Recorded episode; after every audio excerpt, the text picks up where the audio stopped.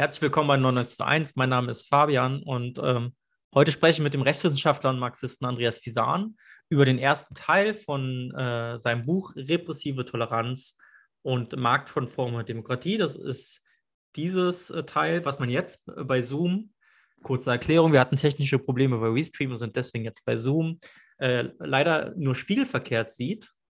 Ähm, Nichtsdestotrotz ein ganz hervorragendes Buch äh, in dem sich Andreas mit dem Rechtsstaat und mit der Demokratie in der Bundesrepublik Deutschland seit Gründung befasst. Wir haben dieses Interview aufgeteilt in zwei Teile.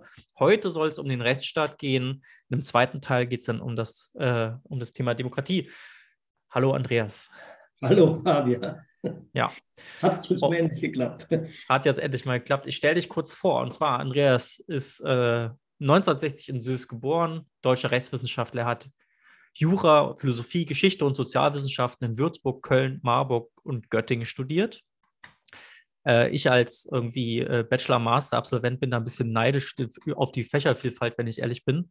Aber naja, das mal hinten angestellt.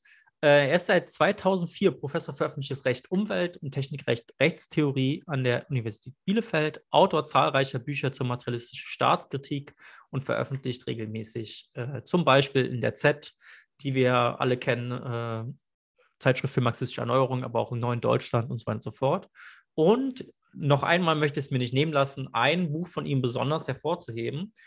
Und äh, das ist dieses Buch hier. Für diejenigen von euch, die nicht spiegelverkehrt lesen können, das Buch heißt äh, Die Saat des Katmos, Staat, Demokratie und Kapitalismus.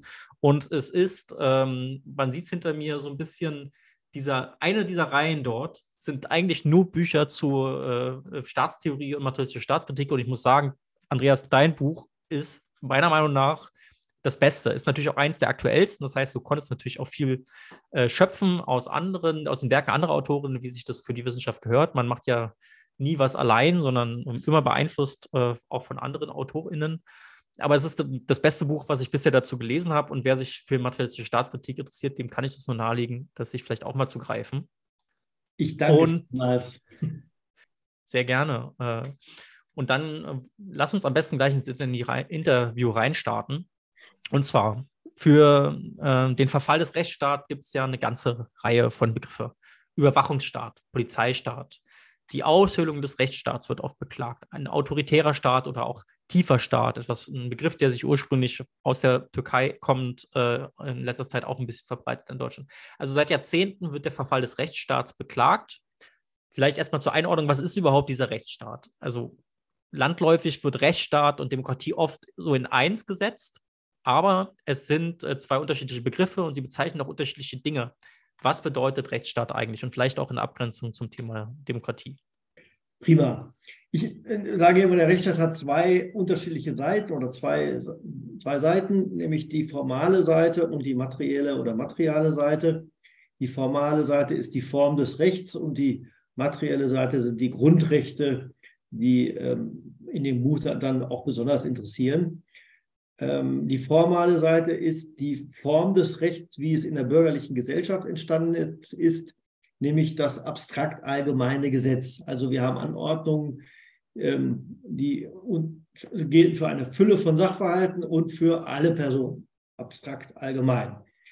Und äh, weil das so ist, muss natürlich dieses allgemeine Gesetz runtergebrochen werden oder angewendet werden auf konkrete Fälle. Das macht typischerweise die Exekutive. Und damit die Exekutive das auch so macht, wie der Gesetzgeber das sich vorgestellt hat und gedacht hat, braucht man noch eine Rechtsprechung, die das überwacht und kontrolliert. Und so haben wir schon in der Form des allgemeinen Gesetzes die Gewaltenteilung. Und die erste Interpretation der Verfallsgeschichte, die es in der juristischen Literatur oder die ich jedenfalls kenne, ist die von Franz Neumann, ein Kollege von Horkheimer und Adorno.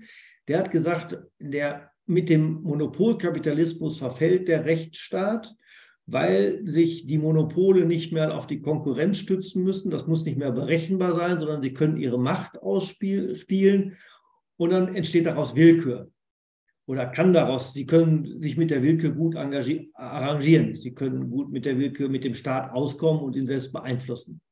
Und dann gibt es sozusagen eine aufsteigende Linie des Rechts bis, zu, bis, 19, bis 1918, bis zur Gründung der Weimarer Republik. Dann setzt der Monopolkapitalismus ein und dann gibt es einen Verfall. So äh, kann man sich das vorstellen. Und das, der Verfall ist natürlich dann vollständig im Nationalsozialismus. Ähm, der Behemoth. Der Behemoth, im Behemoth steht das genau, oder der Funktionswandel des Rechts in der bürgerlichen Gesellschaft, der 19, was 1968 äh, stark rezipiert wurde und auch dann die Diskussion natürlich links beeinflusst hat. Deshalb der Verfall des Rechtsstaats in den Sicherheitsstaat und äh, dieses, dieses Paradigma, was Neumann sich da überlegt hat, ähm, spielt in der, in der linken oder kritischen Diskussion eben eine wesentliche Rolle. Der Rechtsstaat verfällt weil die Generalklauseln ähm, sozusagen individuelle Befehle ermöglichen. Das ist dann noch nicht äh, äh, faschistisch. Selbstverständlich, so schlau sind dann die meisten ja. Ähm, aber ist auf dem Weg immer. Das ist so typisch. Man ist seit 30 Jahren auf dem Weg. Und dann habe ich mich irgendwann mal gefragt, wann ist man eigentlich angekommen, wenn der Weg seit 30 Jahren ununterbrochen beschritten wird und konstatiert wird. Und jetzt komme ich zur anderen Seite des Rechtsstaats, die ist, das ist relativ bekannt, das ist die, die materielle Seite, die Grundrechte. Die Grundrechte gehören natürlich zum Rechtsstaat, weil sie die individuellen, die, ja, die individuellen Rechte sichern, die Bürger sichern gegen staatliche Übergriffe. Also klassischer Sinn, Grundrechte sind nicht nur, aber doch sehr stark Abwehrrechte gegen den Staat. Das ist natürlich sehr liberalistisch das Individuum wird als Monade gedacht, ringsrum ist sozusagen so ein Gartenzaun und da soll der Staat nicht rein und die Grundrechte verteidigen diesen Gartenzaun. Ähm, jetzt, wie ist das Bild zur Demokratie? Ich definiere mal Demokratie nicht, aber ich sage, es gibt ein Spannungsverhältnis und eine Ergänzung. Wir, wir nehmen mal das ganz normale liberale Verständnis von Demokratie. Wir hatten ein Parlament und die wählen und die sind aber zu, das Parlament ist aber zurückgebunden an die Gesellschaft. Sonst äh, haben wir, es gibt noch andere Begriffe von Demokratie, aber wir haben, nehmen jetzt diesen, weil der ist dann, das erkläre ich dann im zweiten Teil, äh, natürlich der Ausgangspunkt für unsere Diskussion. Wenn ich diesen Begriff der Demokratie habe mit Parteienkonkurrenz und Kontrolle der Regierung, brauche ich natürlich zum Beispiel die Grundrechte und auch eine Berechenbarkeit des Rechts, damit die Opposition eine Chance hat, die, die äh, äh Regierung abzulösen. Ganz banal. Ich brauche Diskurse, um den, die, die, das Parlament zu beeinflussen, die Parteien zu beeinflussen. Und die Parteien müssen sich äußern dürfen, müssen ihre Meinung vertreten dürfen, müssen sich in der Presse äußern dürfen. Die Presse muss unterschiedliche Meinungen, sollte unterschiedliche Meinungen vertreten, aber kann sie ja auch. Ähm, es sind leider so einige Presseorgane weniger erfolgreich. Das ist, ist, ist ja bekannt. Ähm, also da ist sozusagen ein Ergänzungsverhältnis von Rechtsstaat und Demokratie. Und es gibt aber auch die umgekehrte Perspektive. Die Weimarer Juristen, die linken Weimarer Juristen, haben schwer dagegen gekämpft, dass ähm, ein, sich ein richterliches Prüfungsrecht breit macht, also dass die Richter die Kompetenz haben, Parlamentsgesetze zu prüfen. Warum? Im Parlament gab es immerhin sozialdemokratische Mehrheiten, also linke Mehrheiten. Ähm, und die Justiz war stockkonservativ, die war eher monarchistisch. Da saßen die Bürgerlichen äh, seit 1800 irgendwas immer die gleichen Leute, die gleichen Familien sozusagen. Das war stockkonservativ. Und es war klar, wenn die, wenn die, ähm, wenn die Gerichte die das Parlament kontrollieren, kann das nur konservativ sein. Das kann nie fortschrittlich sein. Wir haben uns inzwischen daran gewöhnt, es gibt ein Bundesverfassungsgericht und das macht manchmal recht progressive Urteile, manchmal auch nicht, manchmal ärgert man sich, manchmal sagt man, prima, habt ihr aber gut gemacht, ähm, weil natürlich die Besetzung anders funktioniert. Da sind nicht mehr sozusagen so eine, äh, also erstens mit der Öffnung der Universitäten sind die Leute anders geworden, die Richter werden und die auch Professoren werden. Das hat sich, ist bunter geworden natürlich. Und äh, das ist nicht mehr so ein Closed Shop, der, der, die Justiz, weil der, ähm, die Verfassungsrichter werden eben zusammengesetzt ähm, durch einen Konsens der, ähm, der großen Parteien, müssen eine Zweidrittelmehrheit im Bundestag haben und dann kommt schon auch mal ein Fortschrittlicher da rein oder die, die ein oder andere Fortschrittliche vor allen Dingen. Machen wir vielleicht noch mal einen Schritt zurück und fragen uns noch mal, okay, was hat äh, Rechtsstaatlichkeit eigentlich mit Kapitalismus zu tun? Denn ja auch für das Funktionieren eines kapitalistischen Marktes bedarf es einer gewissen Rechtsstaatlichkeit. Ähm, manche, äh, Paschukanus beispielsweise, hat sozusagen versucht, aus der Warenform das, das, das, äh, das Rechtssystem, das bürgerliche Rechtssystem abzugleiten. Hat das im Kern eine Wahrheit? Ich würde sagen, ja. Und die Idee ist äh, eigentlich älter. Sie ist, ist bei Max Weber, findet man sie komischerweise, also einem recht bürgerlichen Soziologen. Ähm, und dann Neumann hat die wieder aufgegriffen und Paschukanis hat eigentlich von einer anderen, vom anderen Ausgangspunkt, ist, kommt zum gleichen Ergebnis. Ähm, ich weiß nicht, ob er Neumann und der war ja Zeitgenosse von Neumann, wahrscheinlich hat er den nicht gekannt. Das äh, lief, glaube ich, nicht so gut. Ähm, ah, und ob er Weber kannte, nehme ich an. Also er war schon, das sieht man, wenn man die allgemeine Theorie des, wie heißt das nochmal, allgemeine Rechtslehre liest, dann sieht man, er hat äh, umfangreich Literatur verarbeitet. Weber jedenfalls sagt, das Recht entwickelt, also er sagt natürlich, er sagt schon kapitalistisch, was man ja heute auch nicht mehr sagen darf, aber äh, ähm, eigentlich hat er eine Rationalisierungstheorie. Also da haben wir sozusagen noch die, den aufklärerischen, das aufklärerische Moment. Die Aufklärung hat die Geschichte immer gedacht als Fortschrittsgeschichte. Weber, bei Weber ist es auch noch Fortschrittsgeschichte vom irrationalen Recht. So äh, Gottesurteil, wir binden der Hexe einen Mühlstein um den Hals und wenn sie im Wasser dann untergeht, war es doch keine Hexe, aber leider ist sie tot und wenn sie schwimmt, ist eine Hexe, dann verbrennen wir sie auch noch. Ich äh, ironisiere etwas, aber das war natürlich irrational. Ähm, findet man den Weg über eine materielle Rationalität, also über eine Gerechtigkeitsvorstellung zur formalen Rationalität, und die formale Rationalität ist nicht unbedingt gerecht, aber sehr berechenbar. Und Weber sagt explizit, diese Berechenbarkeit braucht eine kapitalistische Wirtschaft, weil sie eine Konkurrenz- und Warenwirtschaft ist. Ähm, das heißt, ich muss als gleicher und freier Marktteilnehmer wissen, was ich darf, was ich nicht darf und wie die anderen reagieren, welche Rechte die haben. Und folglich brauche ich eine Berechenbarkeit und eine Gleichbehandlung der Marktteilnehmer. Es darf nicht sozusagen Sonderregeln für die gehen, gehen, geben und Sonderregeln für die anderen. Das widerspricht dann dem Feudalismus. Da hatte man Sonderregeln, der Adel hatte andere Regeln als die Bauern und so weiter. Und insofern kommt die Idee eigentlich von Weber, dass der äh, Kapitalismus mit diesem allgemeinen berechenbaren Gesetz oder abstrakt allgemeinen Gesetz verbunden ist. Genau. Und das führt uns auch schon ein bisschen zu der Ausgangsfrage, nämlich äh, Demokratie und Rechtsstaat, was ist der Unterschied? Um einen Rechtsstaat zu haben, also allgemeine berechenbare Regeln, braucht es keine äh, demokratische äh, Regierung, sondern das kann auch eine autokratische, diktatorische oder monarchistische Regierung leisten und hat es ja auch historisch. Also wenn man jetzt zum Beispiel mal ans äh, Deutsche Kaiserreich denkt oder so. Okay, Gut, dann. Es ist günstiger äh, für den Rechtsstaat, wenn, äh, wenn die Macht etwas verteilt ist, was in Demokrat, also parlamentarischen Systemen besser funktioniert.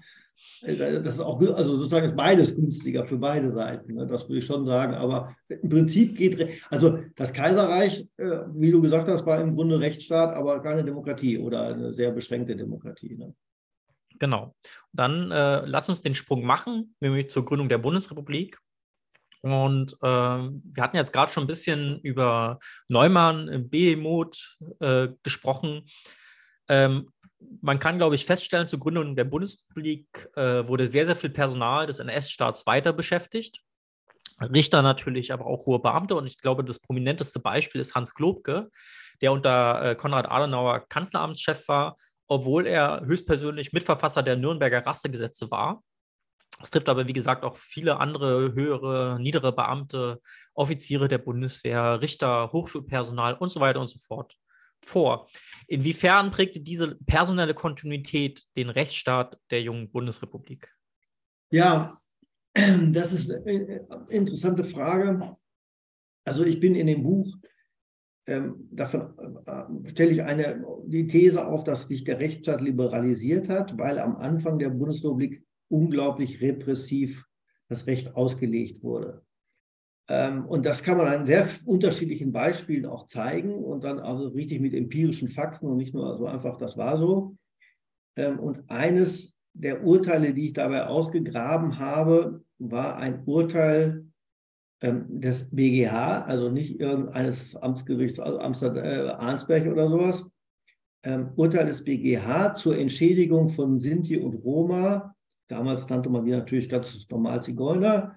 Ähm, äh, also Entschädigung der Zigeuner für die ähm, Inhaftierung in Konzentrationslagern und Mord und Totschlag, was alles stattgefunden hat.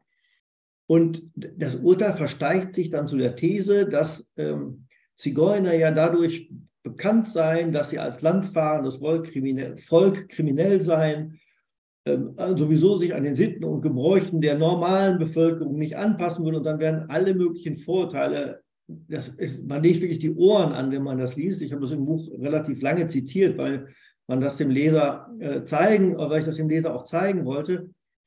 Ähm, also man legt wirklich die Ohren an und dann wird natürlich die Entschädigung abgelehnt. Und das ist natürlich einerseits klar noch diese NS-Ideologie. Ich habe mich dann auch gefragt, finde ich das in den anderen, also in den Nachbarstaaten auch? Und ich befürchte aber, ja, es ist nicht viel besser gewesen in den Nachbarstaaten. Also die Deutschen haben natürlich wieder eine Schuppe draufgelegt, aber ich, ich glaube, äh, diese Einstellung, Diskriminierung, das war auch anderswo zu finden. Ich will gleich noch ein anderes Beispiel, aber du, ich sehe dich, du willst noch was fragen. Nee, nee, also sprich weiter bitte. Okay, ähm, man kann auch ein anderes Beispiel nehmen. Da wird das klar, dass, dass, dass zwar die NS-Vergangenheit eine Rolle gespielt hat, aber nicht nur. Ähm, äh, es gab den berühmten Paragraphen 175 Strafgesetzbuch, der Homosexualität zwischen erwachsenen Männern unter äh, Strafe gestellt hat. Und äh, der ist 1972 das erste Mal reformiert worden, aber immer noch nicht angeglichen worden an die ähm, Strafbarkeit von Kinderschändung. Also die gibt es ja, gibt's ja immer noch. Sex zwischen Erwachsenen und Kindern ist natürlich verboten. Ausnutzung von Abhängigkeit, sondern da waren immer noch Sonderregeln. Erst 92, muss man sich vorstellen, ist das angeglichen worden. Und auch äh, 1900, also der 175, nur Strafbarkeit zwischen homosexuellen Männern. Frauen ist natürlich schick. Also, ne, also da, da ist so richtig das patriarchalische Denken kommt da klar raus. Und ähm, das war keine deutsche Spezifität, das, oder kein deutsches Spezifikum. Das, äh, das merkt man jetzt, die, die Franzosen streiken, also gab es große Protestwelle gegen die ähm, ähm, schwulen Ehe oder homosexuellen Ehe oder wie man das auch immer nennen will. Ne? Also da, das war kein deutsches Spezifikum, also nicht nur äh, Überreste des Nationalsozialismus, sondern meine These ist, das passte eben in diese fordistische Massengesellschaft. Das passte zu der Disziplinar Disziplinargesellschaft, wie Foucault das genannt hat. Ähm, die, die, und die Disziplinargesellschaft verstehe ich nicht als eine der Moderne, so wie Foucault, so als ein äh, übergreifender Entwicklungsstrang, sondern als typisch für die fordistische Gesellschaft, also für die Zeit zwischen 1930 meinetwegen und äh, 1980 und das aber dann in allen West, den äh, industrialisierten kapitalistischen Ländern, den westlichen ähm, Industrieländern.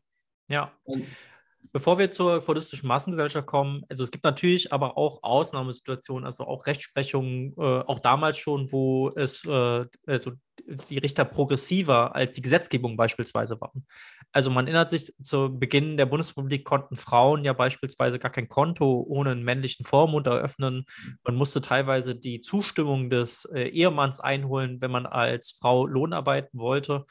Ähm, und äh, trotzdem Lohnarbeit Ausbeutung ist, ist sozusagen innerhalb der kapitalistischen Gesellschaft natürlich auch äh, eine Form von Teilhabe, die es einem ermöglicht, äh, sage ich mal, eigenständig in der bürgerlichen Gesellschaft zu existieren. Und all diese Rechte, die ja eigentlich durchs Grundgesetz schon gegeben waren, wurden aber bestimmten Gruppen verwehrt. Also du hast ja sozusagen die rassistische Argumentation des BGH in Bezug auf Sinti und Roma schon genannt, aber auch andere Gruppen, äh, Entschädigungen oder so ähm, und äh, natürlich auch die Rehabilitation von teilweise SS-Angehörigen und so weiter und so fort. Da gibt es einen ganzen bunten Strauß an äh, Urteilen, wenn man die sich heute anguckt, aus, mit dem heutigen Wissen und mit dem heutigen gesellschaftlichen Standard, dann ist das natürlich äh, ja beängstigend, sage ich jetzt einfach mal. Also man stelle sich das vor, viel wird davor gewarnt, die, was passiert, wenn die AfD äh, in die das war damals sozusagen der, der, der gesellschaftliche Konsens, vieles von dem, was die AfD heute vertritt.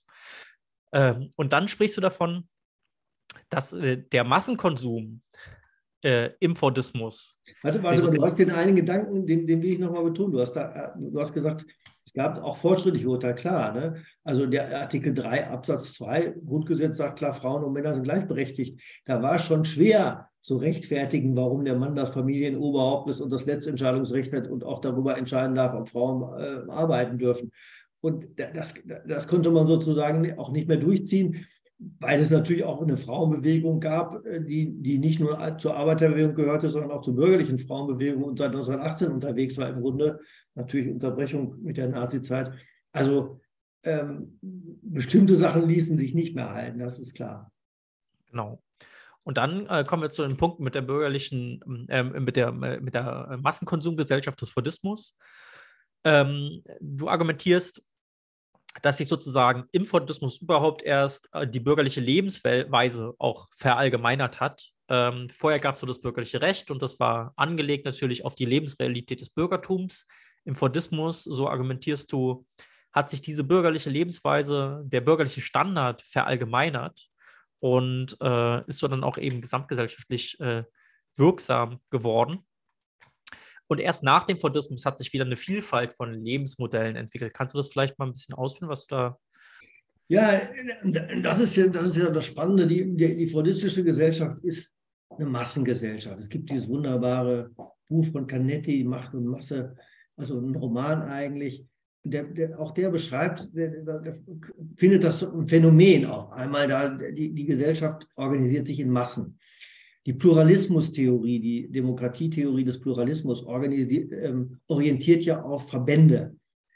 Und die, die, die, Verbände waren auch viel, viel größer als heute. Also die, die SPD hatte 1972 bei der Willy Brandt-Wahl eine Million Mitglieder. Heute sind wir sind sie bei 400.000. Die Gewerkschaften, muss man auch gar nicht erwähnen, hatten einen unglaublichen Mitgliederschwund. Die Kirche, 99 oder 95 Prozent, ich weiß nicht so genau, der, ich habe das alles aufgeschrieben, aber natürlich mir die Zahlen dann nicht hundertprozentig gemerkt, der, der, der, der, der Menschen waren Mitglieder in einer der christlichen Kirchen. Inzwischen gibt es jede Menge Religionslose. Die Fabriken sahen anders aus. Also wenn man in, genau, die Fabriken sahen anders aus. Nicht? Wenn man im Ruhrgebiet aufgewachsen war, da fuhren morgens um sechs Massen in, zu, gegen in das Fabriktor rein egal ob bei Thyssen oder Krupp oder in die, in die, in die Kohlebergwerke. Ähm, ich habe das für Ford nachgeguckt in Köln, wie viel da gearbeitet haben. Und das hat sich, da ist noch ein Drittel, wenn ich das richtig in Erinnerung habe, noch übrig. Und von den Drittel sind aber auch nicht mehr so viele in der Produktion wie ähm, in den 70er Jahren noch oder 60ern, was ich da, die Zahl, die ich da gefunden habe. Also das ist die Masse, da ist wirklich die Massengesellschaft ähm, die, die eine Vereinheitlichung der Lebenssituation natürlich auch hat, der, der Menschen, die da ähm, gleiche Arbeitsbedingungen haben, in vielfacher Hinsicht. Natürlich gab es immer die White Color, die sich als was Besseres fühlen, das ist ja klar. Aber es gab trotzdem eine Massengesellschaft. Und das, der, ich fand das spannend, eben, also die Ökonomen betonen dann immer, es kommt der Massen, oder auch die Soziologen, es kommt der Massenkonsum.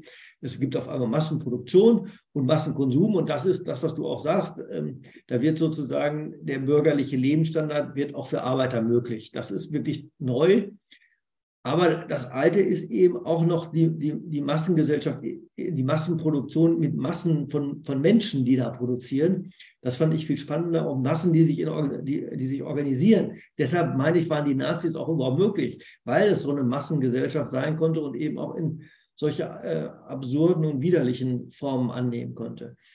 Und diese Massengesellschaft ist meine These, brauchte, oder beziehungsweise da interpretiere ich Foucault, äh, war eine Disziplinargesellschaft. So eine Massengesellschaft braucht Disziplin.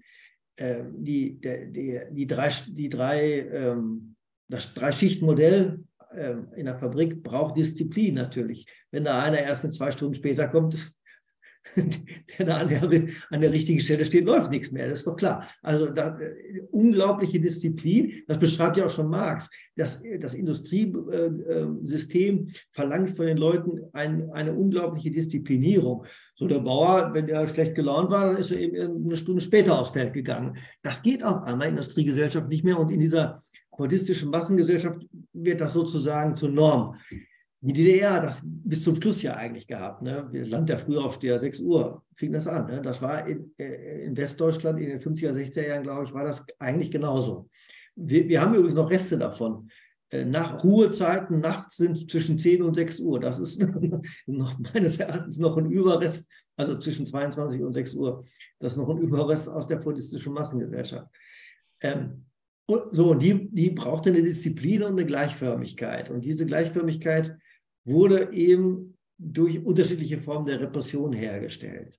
Das ist die These, die ich da habe. Und die äh, lässt dann eben solche individuellen Ausschläge nicht zu, lässt weder Homosexualität zu, noch äh, wirkliche Gleichberechtigung der Frau, noch ähm, ja, was wir da heute so kennen. Das, der, wer, wer da Lange Haare zum Beispiel. Genau, wer da aufgewachsen ist wie ich, ähm, das war so der, die Protest, die lange Haare, die langen Haare, dann war man der Hippie und sowieso Arbeitsverweigerer, alles dummes Zeug natürlich. Aber äh, das, da, da, das, äh, ja, das, das spürte man direkt. Ne? Das war nicht nur nebenbei, das spürte man als junger Mensch, der ich damals war, sehr deutlich, dass man dann irgendwie von einem großen Teil ausgegrenzt und diskriminiert wurde. Ja, es gab also sozusagen einen repressiven gesellschaftlichen Konsens, der zu Beginn der Bundesrepublik sich auch durch das Recht beispielsweise durchgesetzt hat und dementsprechend kam es auch zu äh, entsprechend reaktionären Urteilen. Und dein Argument geht weiter, das hat sich jetzt liberalisiert. Äh, man kann jetzt sagen, 68 hat das aufgebrochen, aber das wäre äh, eine idealistische Argumentationsweise, sondern auch die Gesellschaft hat sich äh, dementsprechend verändert, hat sich äh, diversifiziert. Du hattest gerade von den Massen äh, von ArbeiterInnen gesprochen. Äh, nun zieht die Dienstleistungsgesellschaft mit all ihren äh, Möglichkeiten, ich nenne jetzt einfach nur mal Homeoffice äh, und Gleitzeit als äh, ja offensichtlichen Bruch dieser, dieser Fabrikdisziplin. Äh, und das hat sich übrigens auch wieder auf den Rechtsstaat ähm, ausgewirkt. Ähm, aber vielleicht bleiben wir noch mal ganz kurz zu so einem Beginn der Bundesrepublik und sprechen mal über die Repression, die die politische Linke zu dem Beginn der Bundesrepublik äh, erfahren hat. Denn die war ja ganz klar natürlich auch äh, etwas, was man bekämpfen musste, weil sie den gesellschaftlichen Status quo, die Disziplin, wie sie da war, äh, in Frage gestellt hat, wenn vielleicht auch ähm, ja, also nicht so konsequent äh, an der, also wenn man jetzt zum Beispiel an die KPD oder sowas denkt, ähm, aber es gab ja trotzdem recht viel. Ne? Also Berufsverbote, es gab äh, eine Wiedereinführung äh, politischer Straftatsbestände, die es in S-Zeiten gab, also die Alliierten sozusagen per Dekret abgeschafft haben, wurden zu Beginn der Bundesrepublik wieder äh, eingeführt äh, von der demokratisch gewählten Regierung. Ähm, das KPD-Verbot, Notstandsgesetze, inwieweit passt das dann zur Liberalisierungsthese dann zusammen? Also das war ja sozusagen dann auch noch. Ja, wenn ich natürlich sage, die Liberalisierung ist eigentlich eine Folge von 68, sondern von des Neoliberalismus passt das sehr gut zusammen, weil alles, was du jetzt aufgezählt hast, ist vor den 80er oder 90er Jahren. Der 80er Jahr, Anfang der 80er Jahre wird Thatcher und Reagan gewählt. Deutschland hinkt ein bisschen, also hinkt hinterher. Der rheinische Kapitalismus war etwas menschenfreundlicher als dieser brutal neoliberale Kapitalismus in England, in den USA. Aber äh, äh, eigentlich ist dann so richtig auf den, den, den, den äh, Strom aufgesprungen, Schröder und Fischer mit der, Rot, mit der rot-grünen Regierung, ähm, ja, mit, der, mit den beiden Führungsfiguren. Und ähm, ja, wir haben politische Repression und die, das ist im Grunde die Angst gewesen natürlich vor dem Osten, also davon, dass das dass tatsächlich der Osten ein alternatives Modell werden kann, was attraktiv ist die, also Sowjetunion und DDR natürlich insbesondere. 56 ist das KPD-Verbot. Ähm, vorher wird die SRP eine Nazi-Partei verboten, wobei die, die, die äh, viele davon ausgehen, das war sozusagen eigentlich nur das Vorspiel, damit man nicht so gleichzeitig gleich in die eine Ecke ge gestellt wurde, sondern sagen konnte, ja, wir sind doch ganz neutral und verbieten rechts und links. Und dieses, diese äh, äh, bekannte Argumentation Interessant auch, wenn man das ähm, KPD-Urteil liest, die ähm, machen da eine ganz lange Ausbreitung, was denn so Marxismus ist und übrigens gar nicht schlecht. Ähm, äh, also besser als viele schlechten Clip-Club-Schulen, was Marxismus ist. Und eigentlich kommen sie immer zu dem Schluss, ja, aber das ist jetzt aber, ist ja zwar gegen Kapitalismus, aber ist ja gar nicht gegen Demokratie. Und dann ganz zum Schluss kommen da so ganz merkwürdige Dinge wie, ja, aber da wird immer der Adenauer angeschossen und man redet von einem Blitzkriegs, nee, Blitz, Blitzgesetzgebung, hieß es, glaube ich. Und äh, da, wird ja auch die Regierung lächerlich gemacht und das ist antidemokratisch und deshalb werden wir, verbieten wir die KPD. Also die machen da eigentlich, argumentieren sie über 100 Seiten oder so, dass äh, Marxismus jetzt aber nicht verfassungswidrig ist und kriegen dann auch immer so einen Bogen, ja, aber die KPD trotzdem. Sehr, sehr merkwürdiges Urteil. Ähm, das war sicherlich einer der Höhepunkte der, der äh, politischen Repression und natürlich auch eine Besonderheit in der Bundesrepublik. Ne? Also wenn man dann wieder Westeuropa guckt, ähm, sind die kommunistischen Parteien nicht verboten worden, sondern waren sogar zum Teil sehr stark. Italien bekanntermaßen eine ganz starke PCI. Ähm, aber natürlich auch immer ähm, unter dem Vorbehalt, die darf auf keinen Fall in die Regierung. Ne? Das war ja auch klar. Ähm, und dann äh, die zweite Welle, dann wird 1968 die DKP gegründet und irgendwie in Ruhe gelassen, also nicht verboten, wahrscheinlich, weil man dachte, man hat die besser unter Kontrolle, die Jungs und Mädels, wenn man äh, die, die legal arbeiten lässt.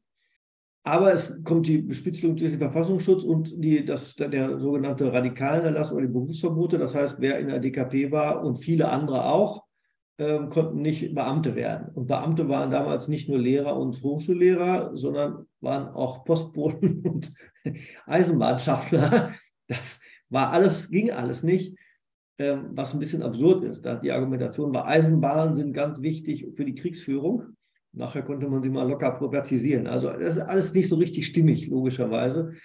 Und deshalb die These, das wurde ähm, eigentlich so 80er, 90er Jahre liberaler. Man hat die, äh, die Berufsverbote sind ja nie richtig abgeschafft worden. Manchmal kommen auch eine ploppen so Fälle wieder auf, aber es sind Einzelne. Es ist nicht mehr so durchgängig, sondern im Grunde interessiert sich da keiner mehr. Und es gibt nicht mehr diese berühmte Regelanfrage. Jeder es wird jedes Mal vorher gefragt ähm, bevor jemand Beamter werden kann. Außer in Bayern.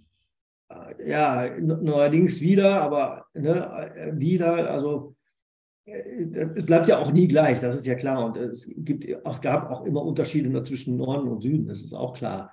Mhm. Zwischen einzelnen Städten. Also das, die ganzen Abtreibungsgeschichten, dass die alle in Bayern spielen, wie in Memmingen da und so, ist, ist, ist auch nicht so erstaunlich und nicht in Bremen oder in Hamburg. Das passt eben. Du hast ja gerade schon gesagt, so der Peak war dann das KPD-Verbot. Ich vielleicht ähm, nenne ich mal einzelne Aspekte, die du in deinem Buch aufgeführt hast.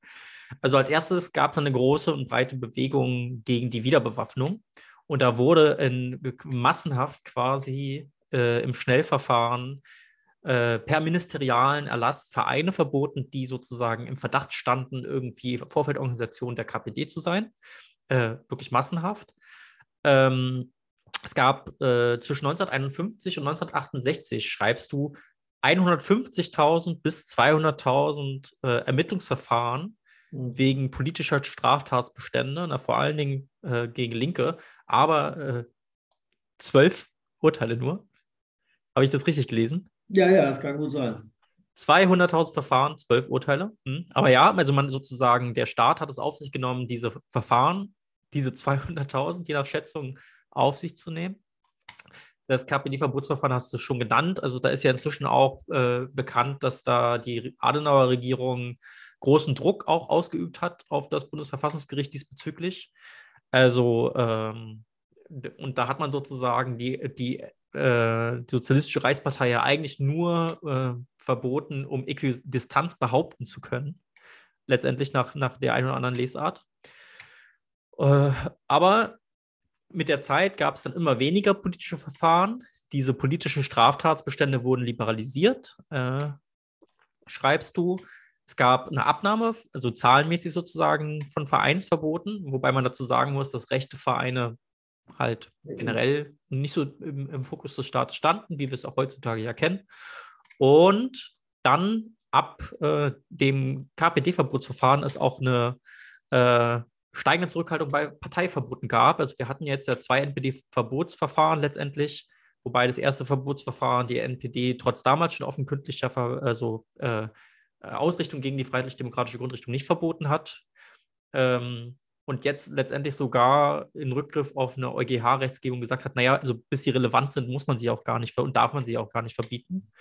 Äh, also auch da. Nicht, nicht EuGH ähm, es war der andere Europäische Gerichtshof für Menschenrechte. Das ist immer, das ist für Juristen sind da ganz feindselig. Ah, okay, also, ja, Entschuldigung. Genau. Ähm, genau. Aber gleichzeitig gibt es auch eine gegenläufige Entwicklung, die du in deinem Buch ganz gut beschreibst. Und zwar ist es das, was du dann mit, äh, auch als repressive Toleranz bezeichnest, und zwar ein Ausbau von Repressionspotenzial. Ähm, Beispielsweise gab es eine unglaubliche Erweiterung der Kompetenzen der Exekutive, angefangen mit äh, der Notstandsgesetzgebung. Ähm, vielleicht kannst du da kurz mal ausführen, äh, was das für neue Rechte für die Exekutive bedeutet hat.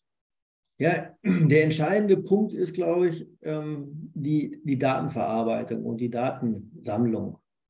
Ähm, das macht jedenfalls den, den Großteil der politischen Auseinandersetzung aus und auch der, der Kompetenzerweiterung. Es gibt auch ein paar andere Kompetenzerweiterungen, aber das ist der, das ist der Schwerpunkt der Kompetenzerweiterung. Wobei man ähm, äh, dabei im Hinterkopf haben muss, dass diese Kompetenzerweiterung bis 1983 gar nicht zwingend notwendig war. 1983 hat das Bundesverfassungsgericht im Volkszählungsurteil das Recht auf informationelle Selbstbestimmung er, erfunden. Das steht nicht im Grundgesetz, sondern hat es so rein interpretiert. Aber ist ja auch richtig. Ähm, vorher war das, also mit Akten kann man auch viele Daten sammeln, aber die, die das zusammenführen, da muss ich, glaube ich, keinem mehr erklären, das ist eine ganz andere Dimension. Das haben die 1983 schon irgendwie auf, auf der Pfanne gehabt, das also sehr weitsichtig und haben gesagt, das muss mindestens gesetzlich geregelt werden. Und äh, hatten natürlich im Sinn, dass der Gesetzgeber jetzt natürlich nicht alles erlaubt, aber der Gesetzgeber hat immer wieder versucht, die Kompetenzen ähm, der Polizei, vom Verfassungsschutz und ähm, den anderen Geheimdiensten auszuweiten. Und das Bundesverfassungsgericht hat da wirklich dann die fortschrittliche Rolle gehabt und äh, hat äh, den Gesetzgeber oft zurückgepfiffen. Allerdings, das muss man auch sagen, immer mit Ja-Aber-Urteilen. Also beispielsweise die Autokennzeichenerfassung, die haben die mal irgendwann beschlossen, wir scannen einfach alle Autokennzeichen und gucken mal, wer uns so dann durchs, ins, ins Netz ähm, gerät. Haben sie gesagt, nee, das geht nicht. Jedenfalls nicht so völlig unbeschränkt, sondern da muss man einen konkreten Anlass haben oder konkrete Tat. Und dann wird das sozusagen mit diesen Kautelen, die das Bundesverfassungsgericht da aufgeschrieben hat, ähm, und das gilt eben für viele andere Dinge auch, äh, ins Gesetz geschrieben. Bundesver ähm, Bayerisches Verfassungsschutzgesetz wurde, das ist, glaube ich, das letzte, zurückgepfiffen, auch vom Bundesverfassungsgericht, muss neu geschrieben werden, weil es die Kompetenzen zur Datensammlung zu weit ausgedehnt hat. Also das ist, glaube ich, der entscheidende Punkt. Jetzt kann man überlegen, ist das eigentlich schon eine Repression oder ist es noch keine Repression? Und ähm, wenn man der äh, Argumentation des Gerichts von 1983 folgt, ist die Repression nicht erst, ist das nicht die Vorbereitung der Repression, sondern ist es selbst schon eine Repression. Die sagen nämlich auch ganz schlau, wer nicht genau weiß, was über, was andere über ihn wissen, was vor allem der Staat über ihn weiß, ähm, der verzichtet möglicherweise auf seine Grundrechte. Das heißt, die Repression fängt eigentlich schon da an, wo ich ähm, einschüchter. Und da, da ist auch, weiß auch jeder, ist bekannt. Äh, ich muss mich vorsichtig, also ich muss vorsichtig sein, wenn das bekannt wird und so weiter. Ähm, ich habe gerade so ein Dingens aufgenommen, so ein Podcast mit meinen Mitarbeitern aus dem Lehrstuhl, die sagen, hm, ich möchte aber nicht mit Namen genannt werden, das ist mir zu gefährlich. Wer weiß, welchen Job ich sp später mal will. Also da fängt das an. Ne? Äh, relativ klar, gut, bei Juristen noch eine andere, ein anderer Schnack als bei anderen wahrscheinlich. Aber da fängt das an, na, auch nicht alle sagen das, aber einige haben gesagt, hm, lieber nicht so. Ne? Ähm, es ist äh, tatsächlich so, auch bei 99 zu 1, also das kriegen ja nicht alle immer mit, aber wir fragen natürlich auch mehr Leute an, die dann manchmal auch sagen, oh, ist mir dann doch vielleicht zu heiß bei 99 zu 1 aufzutreten, denn äh, der Podcast ist zu links und das könnte mir vielleicht Probleme bereiten. Also äh, aus der Perspektive heraus ähm, das, glaube ich, das, das weiß man ja von sich selber auch, dass man sozusagen überlegt, wie weit geht man, wie weit geht man nicht. Das ist schon, also äh, nachvollziehbare Überlegung. Ja, genau. Also ich, ich will, will, die auch gar nicht verurteilen, sondern das, das, das, da, aber da setzt das ein, dass sozusagen nicht erst dann, wenn ich den Nachteil, den Nachteil habe, sondern dass ich schon darauf verzichte, bestimmte Dinge zu tun, damit ich möglicher, nicht möglicherweise und nur vielleicht einen potenziellen Nachteil habe. Dann ist das ja schon Repression. Und, und die Repression wird natürlich, wenn ich weiß, ich kann nicht alle möglichen Daten ganz schnell zusammenfügen und zusammenklamüsern äh, und finde im Netz alles Mögliche über jemanden, der da mal irgendwo, irgendwo aufgetreten ist. Ähm, ja, dann wird das natürlich entsprechend ähm, relevanter. Und deshalb würde ich sagen, die Repression fängt schon mit dieser Erlaubnis zur Datensammlung an oder eine Form der Repression. Auch wenn die meisten natürlich sagen, ist es eigentlich eine Vorbereitung, um nachher zuschlagen zu können. Was, die Polizei sieht das ja so. Ne? Die sagt, ich sammle meine Daten, um dann die, irgendwelche sauerländischen Truppen auszuheben, die sich da zu viel Wasserstoff gekauft haben. Das war ja dieser eine Fall, die, die haben sich ja ganz besonders dumm angestellt, würde ich mal behaupten. Ähm, aber ähm, das ist die eine Geschichte. Und bei der Polizei, interessant ist auch, Polizei gibt es eine ähm, Zentralisierung. Ähm, also wir haben, wir fangen an mit Länderpolizei. Es gibt gar keine Bundespolizei am Anfang der, äh, der, der Bundesrepublik. Inzwischen taucht ständig die Bundespolizei irgendwo auf. Und das Witzige ist, oder Verprügelt beispielsweise Fußballfans in Hamburg, das ist jetzt ganz gerade ein neues Video, mit äh, Techniken, die selbst beim MMA verboten sind, auf einen Wehrlosen, der da so am Boden liegt. Äh, nur so als kurzer Einschub, also das ist, äh, aber ja. ja das ist, die, die sind nicht, sind nicht zimperlich, würde ich auch sagen, was, was man mhm. so hört. Ähm, Im Grundgesetz gibt es immer noch den Bundesgrenzschutz. Der ist ähm, eingeführt worden. Äh, aber die Bundespolizei gibt es da gar nicht. Der Bundesgrenzschutz ist zur Bundespolizei geworden mit der, mit der Vereinigung mit der DDR. Aber äh, im Grundgesetz, das haben sie also manchmal vergessen, die dann sowas zu ändern. Äh, aber die haben inzwischen, oder man, man kann das beim BKA sehen, wie viele Mittel die gekriegt haben. Die, die hatten mal so viel Geld wie die Polizei in Schleswig-Holstein. Inzwischen ist es ein Vielfaches. Also an, an solchen Tendenzen kann man das so sehen. Da hat eine Zentralisierung stattgefunden. Äh, Polizei ist nicht mehr Ländersache, sondern eben zum großen Teil auch Bundessache. Und die wichtigen Sachen macht der Bund. Ne? Und äh, äh, auch eine Form, wo Macht zusammengeballt wird. Mhm. Und auch da ähm, kann man äh, auch eine Aufrüstung der Polizei und eine Militarisierung der Polizei erkennen. Also äh, man erinnert sich an diese zugegebenermaßen auch ein bisschen lächerlichen äh, beige-grünen Uniformen und den, den netten äh, Wachmeister von nebenan, der so eine Art Anzugsjacke oder sowas trug. Und heutzutage hat man es auf der Straße unmittelbar schon mit, äh, also äh, ich bin Berliner, dementsprechend unmittelbar mit einer größeren Anzahl von äh, in ganz äh, gehüllten Streifenpolizisten zu tun, die sozusagen schon so äh, Arm, Beinschutz und sowas ähnliches haben und schon zu sechs durch die Gegend fahren. Aber ähm, es gab auch eine Militarisierung in Bezug auf die Ausrüstung. Also Panzerfahrzeuge, Sturmgewehre und äh, teilweise auch äh, äh Maschinengewehre und sonstiges wurde dann angeschafft, äh, bis nicht nur die Bundespolizei, sondern auch bis die Länderpolizeien. Ähm, also das ist auch ganz klar, dass sich da was verändert hat. Also ich meine, klar, in den 30er Jahren oder sowas äh, gehörte auch zu sozusagen so ähm, Gewehre und äh, auch teilweise Maschinengewehre zur Standardausrüstung der Polizeien. Das äh, war eine Zeit lang nicht so. Inzwischen merkt man auch, dass dort auch ähm, also sozusagen quasi militärisch aufgerüstet wird. Wenn man das in einem kurzen Satz zusammenfassen will, ist das vom Bobby zum Ninja Turtle. Ne? Der Bobby ist der, hat zwar so einen komischen Helm auf, aber ist unbewaffnet. Die, die Bobbys waren in, in, in England äh, am Anfang unbewaffnet die deutsche Polizei hatte immer schon eine Pistole, aber eine kleine. Und inzwischen, genau, die laufen da wie so Ritter mit Ritter, wie Ninja Turtle eben. so wie ich das mal äh, wahrgenommen habe, wie so genau. ein Turtle aussieht. Und mit einer zusätzlichen Ausrüstung von sogenannten nicht letalen Waffen, also nicht tödlich, die natürlich, ja, also wenn man mit einem Elektroschocker auf einen Herzkranken schießt, äh, was man vorher nicht wissen kann, denn äh, war es auch schnell mit der Nicht-Tödlichkeit einer solchen Waffe. Also auch das sind sozusagen, der Gewalteinsatz wird auch erleichtert dadurch, dass man vermeintlich niedrigschwelligere Formen der Be Gewalt bereitstellt, wie beispielsweise so Elektroschocker oder aber auch Pfefferspray oder ähnliches.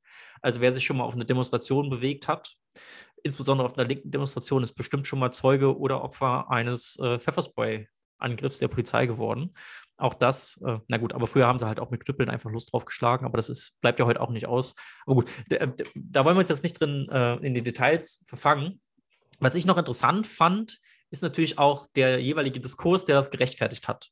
Und äh, da konnte man feststellen, und du beschreibst es auch sehr schön, dass sich das natürlich immer, dass man sozusagen konjunkturabhängig immer auch seine Begründung für diesen Ausbau hat, aber letztendlich scheint es doch ein Trend zu sein, der mit diesen einzelnen Begründungen nichts zu tun hat, weil er geht ja ganz klar in eine Richtung. Ähm, angefangen hat das, äh, na gut, angefangen ist jetzt vielleicht die eine Frage, aber ähm, einer der, ich glaube, der, der ersten größeren Aspekte war einerseits die Angst äh, vor den Kommunisten und vor Moskau und das nächste war dann gleich äh, der linksradikale Ter Sozialterrorismus, also RAF, äh, äh, Bewegung 17. Juni, ähm, Rote Zellen und so weiter und so fort. Ähm, und das ging dann weiter in den, 1800, in, in den 1980er Jahren mit der italienischen Mafia, dass die dann sozusagen die Bundesrepublik übernehmen würde. In den 90er Jahren war es dann die Russenmafia, so ein bisschen.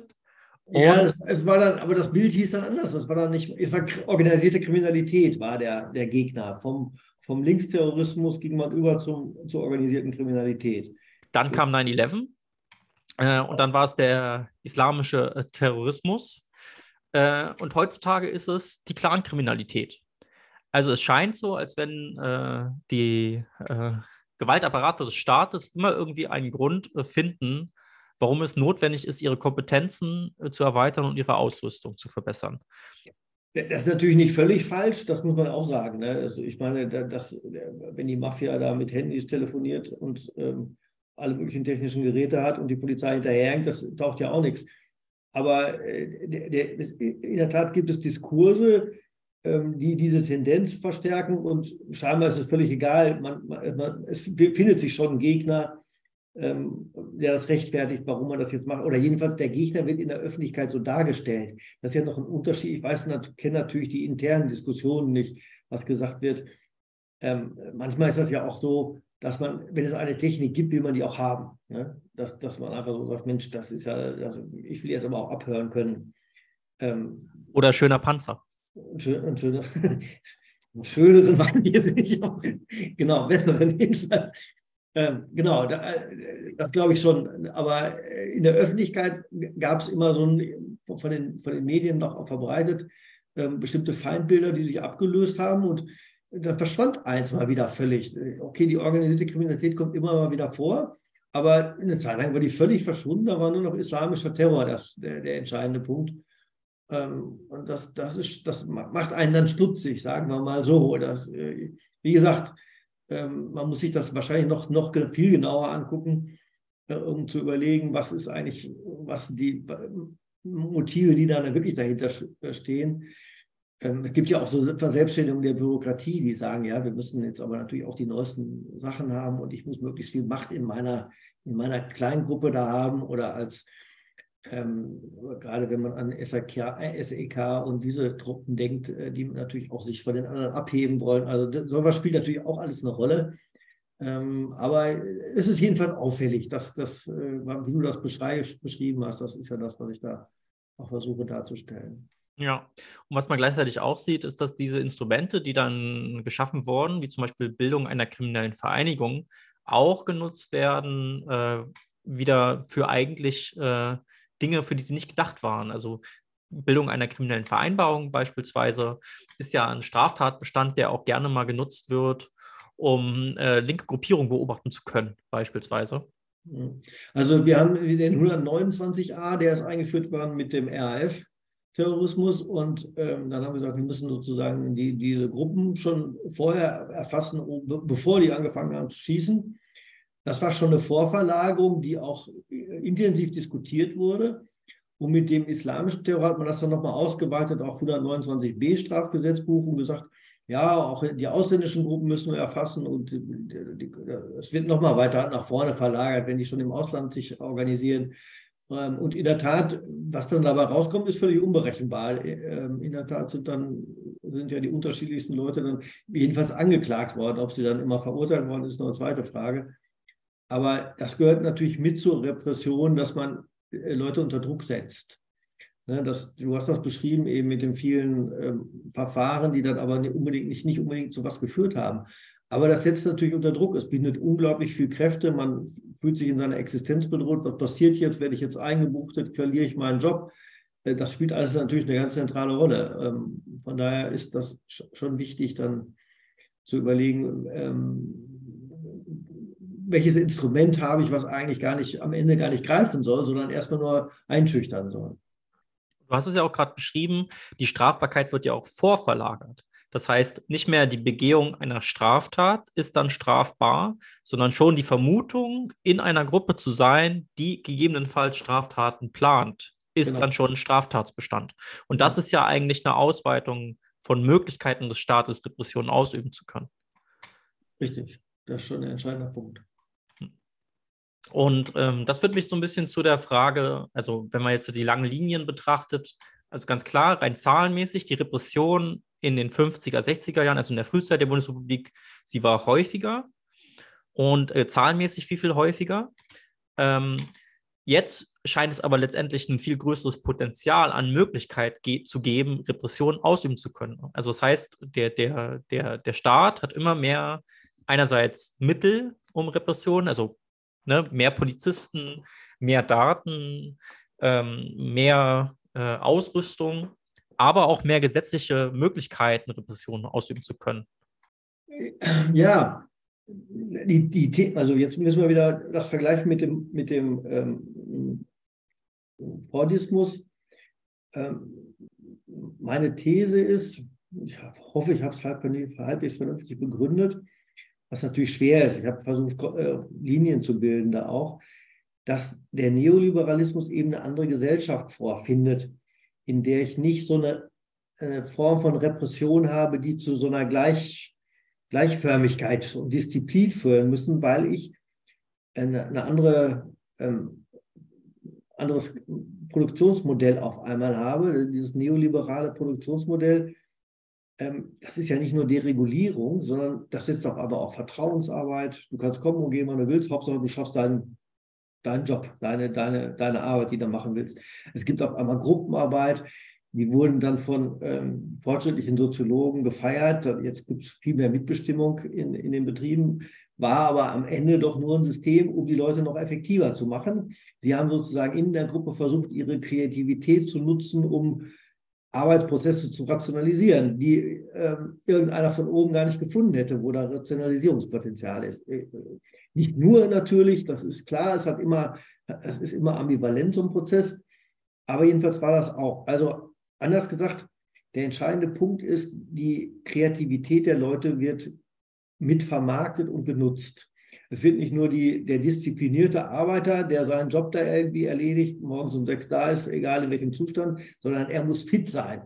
Und man hat auch selber den Anspruch, fit zu sein. Und das ist ja dieses Optimierungspotenzial oder dieses, ich, ich versuche mich zu optimieren, deutet ja in diese Richtung, dass, äh, das ist ja, läuft ja inzwischen auch durch die Feuilletons, ähm, da haben aber auch sehr kluge Leute geschrieben, äh, das ist ein Wandel von der Disziplin zur eigentlich noch gesteigerten, ähm, des, des gesteigerten Einbringens in den Arbeitsprozess, indem ich mich äh, körperlich und geistig ständig versuche zu optimieren, um noch fitter zu sein. Kehrseite ist übrigens Burnout, ist ja klar. Ne? Die, am Ende hält es nicht mehr aus und bist durch. Und ähm, also das gab es ja in 50er, 60er Jahren, hatte kein Mensch Burnout. Das, das, den Begriff gab es überhaupt nicht. Das ist relativ neu. Ähm, und äh, so, wenn ich so eine Gesellschaft habe, in der die Kreativität eben eingebracht werden muss, dann muss ich der Kreativität natürlich auch Freiraum lassen. Dann kann ich nicht so eine Disziplin verlangen. Kann ich nicht verlangen, so im Blaumann steht ihr morgens um sechs da, sondern man muss da, da muss da Individualität mit rein.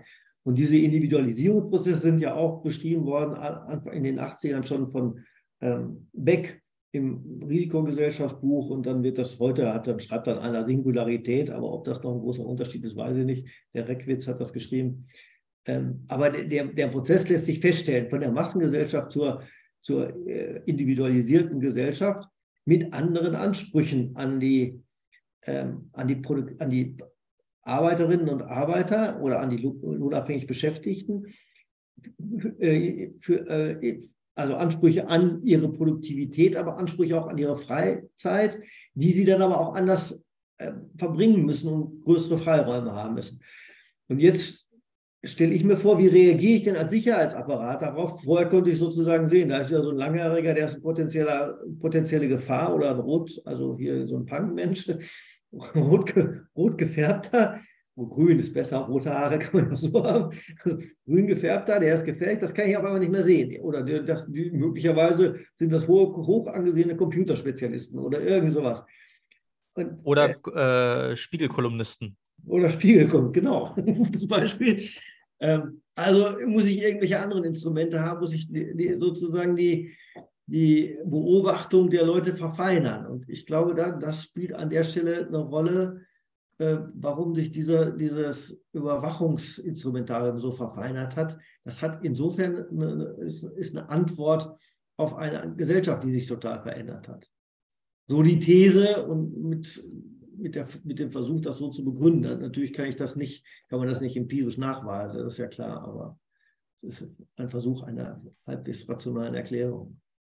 Was man schon so ein bisschen äh, nachweisen kann, ist, dass sozusagen diese Repressionsmöglichkeiten durchaus auch schon in bestimmte Richtungen dann gehen.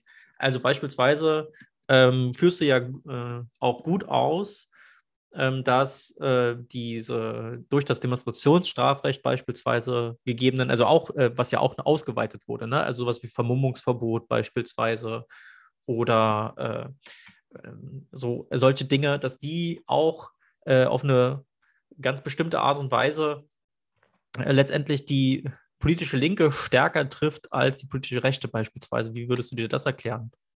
Ja, das ist natürlich ausgesprochen schwierig. Also zum, zunächst war es auch immer nur gegen die politische Rechte gerichtet. Das war ganz klar. Die, die politische, in der Begründung? Polit, nein, nein, falsch. Gegen die politische Linke gerichtet. Ah, okay. Auch in, der, ja. auch in der Begründung, habe ich versprochen einfach. Es war gegen die politische Linke gerichtet und die Rechte spielte eigentlich überhaupt gar keine Rolle. Also die, dann hatte mal die Republikaner, hatten mal in Baden-Württemberg ein paar Prozent, aber das war nie eine Rolle und die waren auch nie auf der Straße. Inzwischen ist ja das Problem, dass die auf die Straße relativ, äh, relativ stark vertreten sind auf der Straße. Ähm, und von daher spielte das überhaupt keine Rolle. Und die, im Fokus der Sicherheitsbehörden waren dann natürlich die Linke. Das hatte, hat auch was mit der Herkunft zu tun, wie du das schon beschrieben hast. BND ist sozusagen die Nachfolger, aus, äh, ist direkt aus Nazi-Organisationen rekrutiert mit, mit dem entsprechenden Personal. Beim Verfassungsschutz kann man sich ja gar nicht wundern, wenn der, ähm, wie hieß er denn jetzt schnell, danach in die AfD eingetreten ist. Ähm, ja. Ah, wie hieß er? Jetzt fällt mir der Name natürlich wieder nicht ein. Der ehemalige Verfassungsschutzpräsident. Du meinst äh, den Maaßen? Ja, genau. Aber er ist ja nicht in die AfD eingetreten, aber ich sag mal, der kuschelt der mit macht, denen ganz schön. Ja, ja, oder macht, mit, macht für die Propaganda, also äh, ruft auf, die zu wählen und ist in, der, in dieser Werteunion, die versucht, die AfD mit einzubinden. Also relativ klar. Das ist, ist, ist ja kein Wunder, dass, wie die denn ausgerichtet sind. Also ne, das ist die, sozusagen die Tradition der, der, der Organisation ist, links ist das der Feind, und das macht sich, spiegelt sich dann personell wieder, dass an der Spitze einer steht, für die das völlig klar ist. So ein bisschen ändert sich das jetzt vielleicht, ein bisschen aber erst, ähm, weil man da ja doch darauf aufmerksam geworden ist, die Politik, und gesagt hat, so geht es auch nicht mehr. Aber sehr viel haben sie auch nicht gemacht. Ähm, aber das ist relativ klar, der Feind stand immer links und äh, das äh, ist natürlich auch immer die Frage, ähm, hat das was mit dem System zu tun. Ne? Ähm, also die, die, die AfD und die anderen Nazis, die sagen zwar, wir sind gegen das System, aber in Wirklichkeit, sie meinen aber nicht das kapitalistische System, also nicht das Wirtschaftssystem, sondern sie meinen das politische System. Während wenn die Linke vom System redet, spricht sie vom kapitalistischen, also vom ökonomischen System und, und nicht zwingend das politische System. Da mag es auch Veränderungen geben, aber das ist, äh, Demokratie ist jetzt, inzwischen hat sich das rumgesprochen bei der Linke, dass man die braucht.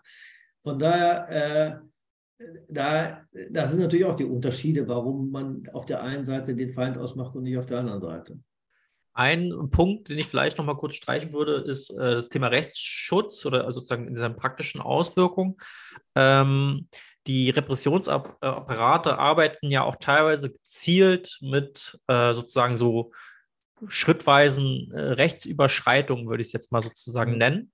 Also äh, einer rechtswidrigen Auflösung einer Demonstration, dann gibt es dann sozusagen eine Klage gegen und zwei Jahre später, wenn es dann keinen mehr interessiert, ähm, gibt es vielleicht dann auch nur ein Gerichtsurteil, vielleicht eine Entschädigung und äh, aber keinerlei praktische Konsequenzen auch für sozusagen die Personen, die die Entscheidung getroffen haben.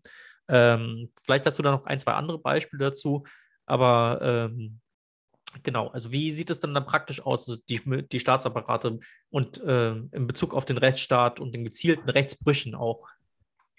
Ja, das ist natürlich eine These, dass es einzelne Abteilungen gibt, nicht alle. Das ist, man muss ja immer vorsichtig sein, dass es einzelne Abteilungen gibt und einzelne Personen, die das einfach schlicht in Kauf nehmen und sagen oder das kalkulieren, was ist jetzt billiger, wie, muss, wie kriege ich das besser durchgesetzt. Der Gipfel war meines Erachtens der Bundeswehreinsatz in Heiligendamm, den Schäuble zu verantworten hatte. Der war zwar nie, ist nie nach vorne gelaufen und sagt, ich war das, aber im Grunde stand Schäuble als Innenminister dahinter. Und ähm, äh, die Bundeswehr wurde, äh, in Heiligendamm war 2008 der Protest gegen den G8, 2008 war es ja, ich glaube, gegen den G8-Gipfel. Und ähm, ja, da wurden Bundeswehrpanzer auf Rücken gestellt, um, um nur um zu beobachten, aber das schüchtert natürlich ein.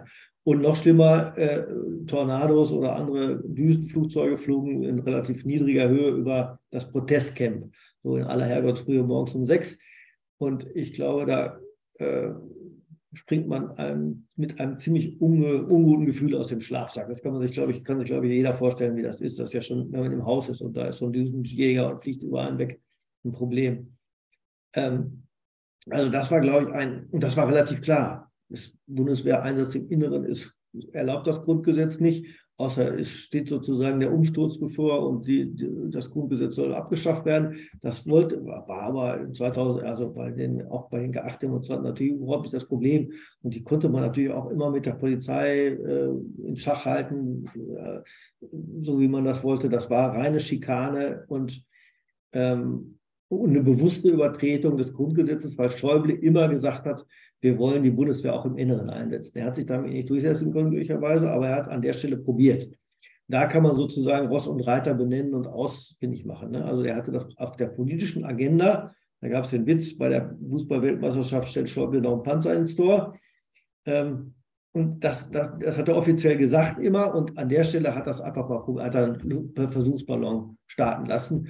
Und das aber hat nicht funktioniert, glücklicherweise. Es wurde nicht geändert, das Grundgesetz oder irgendwie ähm, der Einsatz im Inneren offiziell zugelassen.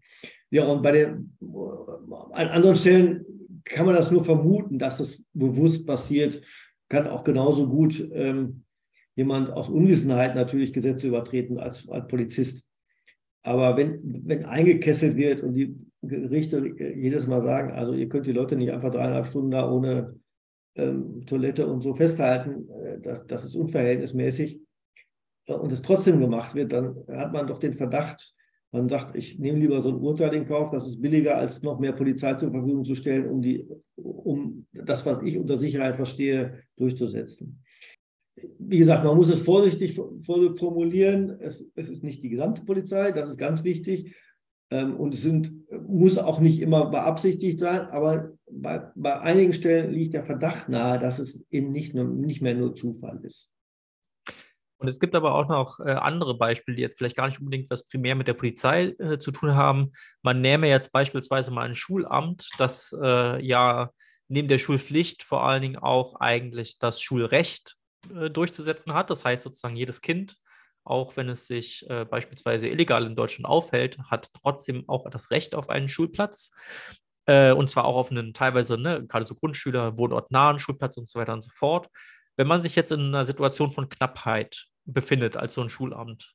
Ähm, und dann zum Beispiel entscheidet, bestimmte Gruppen, die vielleicht als mehr oder, also, ne, weil sie ihre Rechte nicht so gut kennen, nicht so klagefreundlich sind, dann so strukturell zu benachteiligen, ähm, dann ist das ja auch eine Form von letztendlichen äh, gezielten Rechtsbruch. Und ich glaube, dass äh, das auch eine Form ist, die gar nicht so selten passiert, also auch in Bezug auf anderen Rechten. Ne? Also in Berlin schwierig gerade einen äh, Bürgeramtstermin zu bekommen ähm, welche Gruppen benachteiligt man dann? Und in solchen Abwägungen, glaube ich, befinden sich Behörden ja auch äh, ziemlich oft. Und das ist auch jedes Mal ein struktureller Rechtsbruch. Ähm, wie sieht es dann aus, sozusagen, mit dem, was also, man der Linken auch also teilweise. Mit dem strukturell, da habe ich ja meine Schwierigkeiten. Im Augenblick ist ja alles strukturell. Und keiner weiß, was eigentlich die Struktur ist. Deshalb, das, das ist ja mein Hauptanliegen zu sagen, was ist denn eigentlich die Struktur, die dahinter steht. Aber du hast das jetzt auch nur so gesagt. Ich, ich will nur mal einmal darauf hinweisen, weil mich das tierisch nervt, dass alle vom strukturell lesen und keiner sagt, was denn jetzt eigentlich mit Struktur gemeint ist.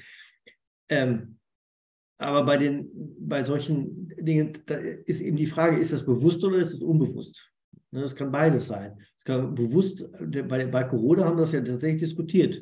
Wen retten wir denn dann zuerst, wenn wir nicht mehr genug Plätze haben?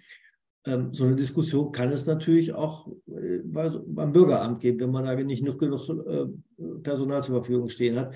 Weiß ich aber nicht. Wie gesagt, es kann auch völlig unbewusst sein, weil Vorurteile verankert sind. Das, das nenne ich jetzt nicht strukturell, sondern ganz bewusst. Äh, die Leute haben unbewusst, auch wenn sie das möglicherweise bewusst abstreiten, gibt es doch viele, die manchmal haben, erwischt man sich ja auch selber, muss ich ja zugeben, ähm, hat man bestimmte Vorteile und dann agiert man so und verletzt das Recht aber nicht als bewusste Kalkulation. Das ist nochmal ein Riesenunterschied, würde ich sagen. Und da muss man vorsichtig sein, wann das bewusst kalkuliert wird und wann es sozusagen ähm, fahrlässig, falsch natürlich, aber trotzdem fahrlässig passiert. Ja. Ähm, in der Linken ist ja, also gerade in der marxistischen Linken ist ja auch oft von Klassenjustiz die Rede. Hm. Und ähm, was äh, Klassenjustiz jetzt konkret ist, ähm, ich glaube, bei vielen gibt es die Vorstellung so einer Art Verschwörung der Justiz äh, gegen die lohnarbeitende Klasse. Aber da gibt es ja schon, und jetzt sind wir wieder beim Begriff strukturell, äh, strukturelle Gründe teilweise, warum die Rechtsdurchsetzung Durchsetzung beispielsweise für niedrig gebildete, also sozusagen Menschen, die einfach das Wissen nicht haben über ihre Rechte ähm, oder aber auch die, die Zugänge fehlen zu äh, Rechtsanwälten, Vertretern oder aber auch so einfach das Wissen, wie ein Antragsformular auf Rechtshilfe geht, beziehungsweise gibt es ja auch bestimmte Einschränkungen, was die Rechtshilfe angeht. Wenn wir das jetzt mal sozusagen als Klassenjustiz nehmen, also sozusagen die ungleichen Chancen der äh, Rechtsdurchsetzung aufgrund vielleicht von fehlendem Wissen oder fehlendem Einkommen, was ja oft auch im Zusammenhang miteinander steht. Genau, also wie siehst du das? Äh, was erstmal, was hältst du von dem Begriff Klassenjustiz? Äh, mhm.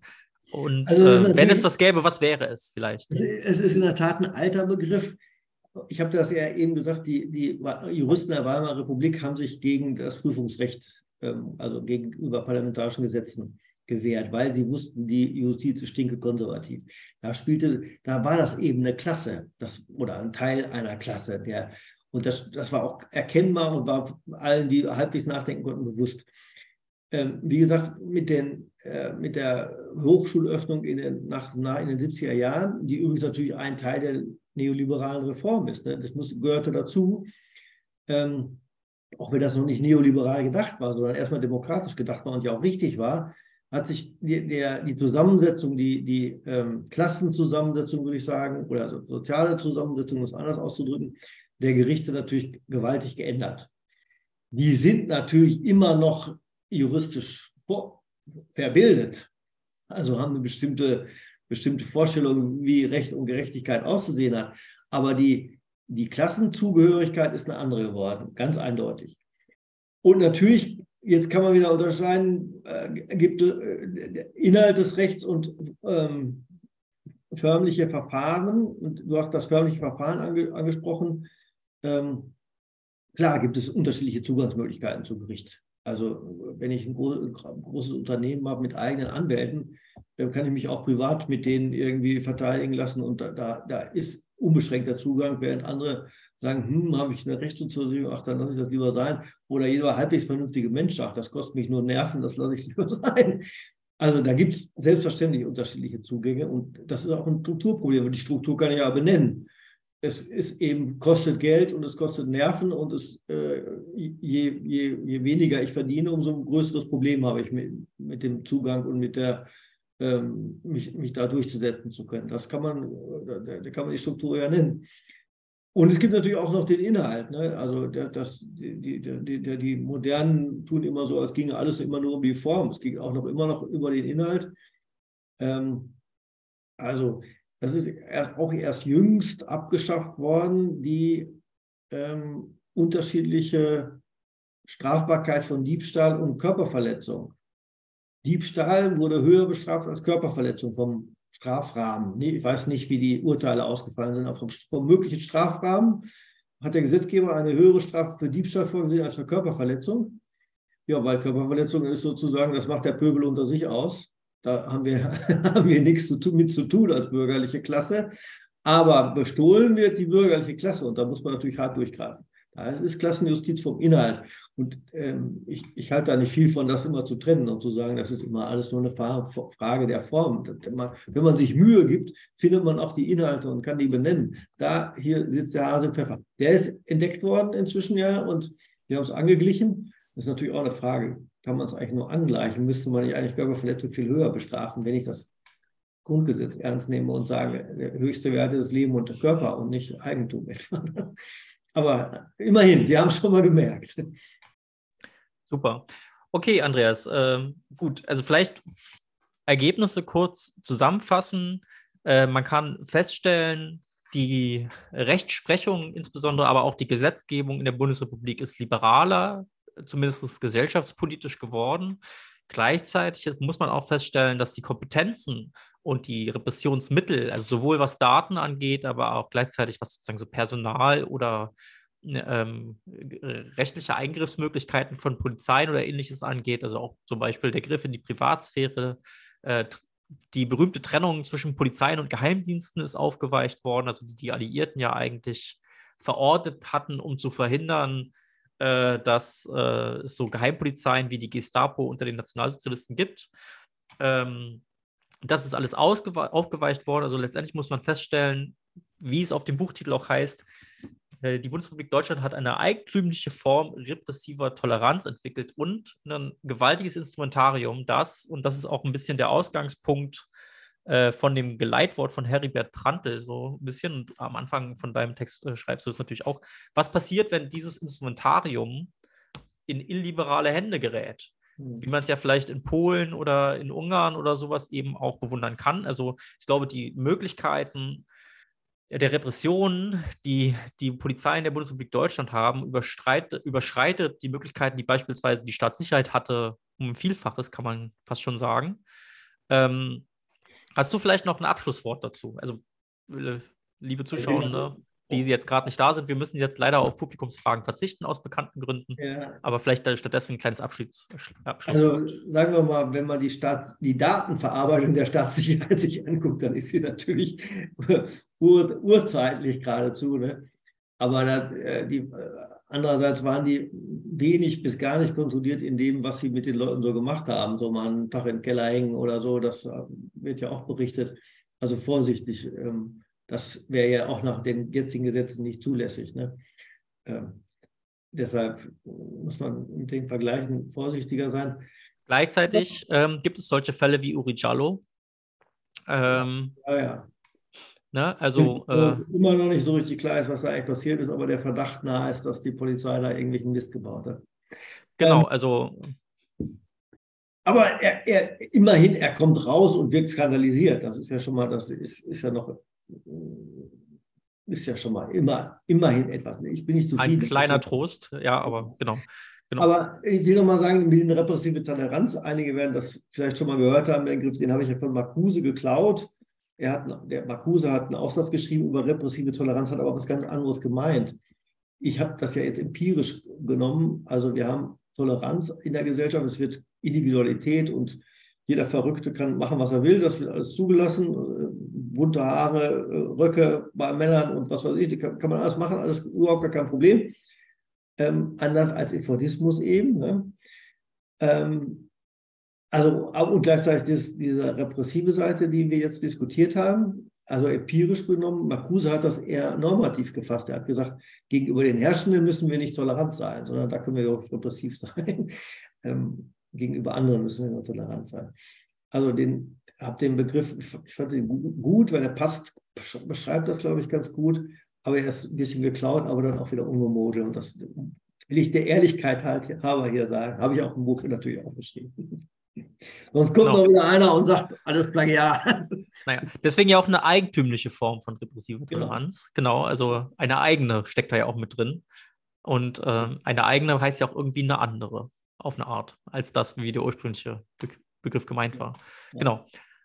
Aber äh, genau, also äh, wie gesagt, das repressive Potenzial dieses Staates ist groß. Also vielleicht äh, muss man auch gar nicht Vergleiche ziehen. Man kann einfach feststellen, es ist sehr groß.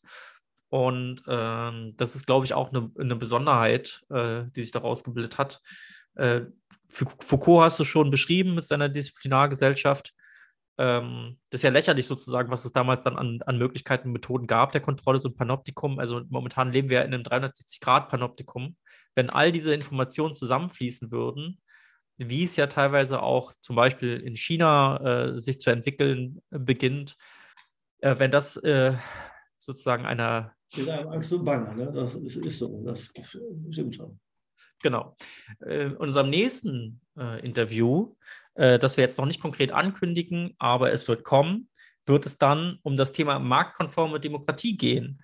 Äh, kurze Sneak Preview. Da ist deine These, dass die Demokratie ähm, sozusagen ausgehöhlt wird, dass, also dass sozusagen diese Befürchtung, dass die, dass die äh, die, die Möglichkeit demokratischer Beteiligung zurückgeht, dass die durchaus begründet ist. Und das gucken wir uns dann beim nächsten Mal an. Von daher vielen Dank, Andreas, dass du da warst ähm, und dass wir heute dazu zu diesem Thema sprechen konnten. Ich freue mich sehr auf das nächste Interview. Wir halten dann ein technisches Backup bereit. Ich freue mich ähm, auch. genau. Genau. Und ja, also Entschuldigung, dass wir jetzt eure Fragen hier nicht zum Thema äh, machen konnten. Das nächste Mal wird es besser, versprochen. Ja, Danke, dass du da warst. Und für alle anderen, bis zum nächsten Mal bei 99 zu 1.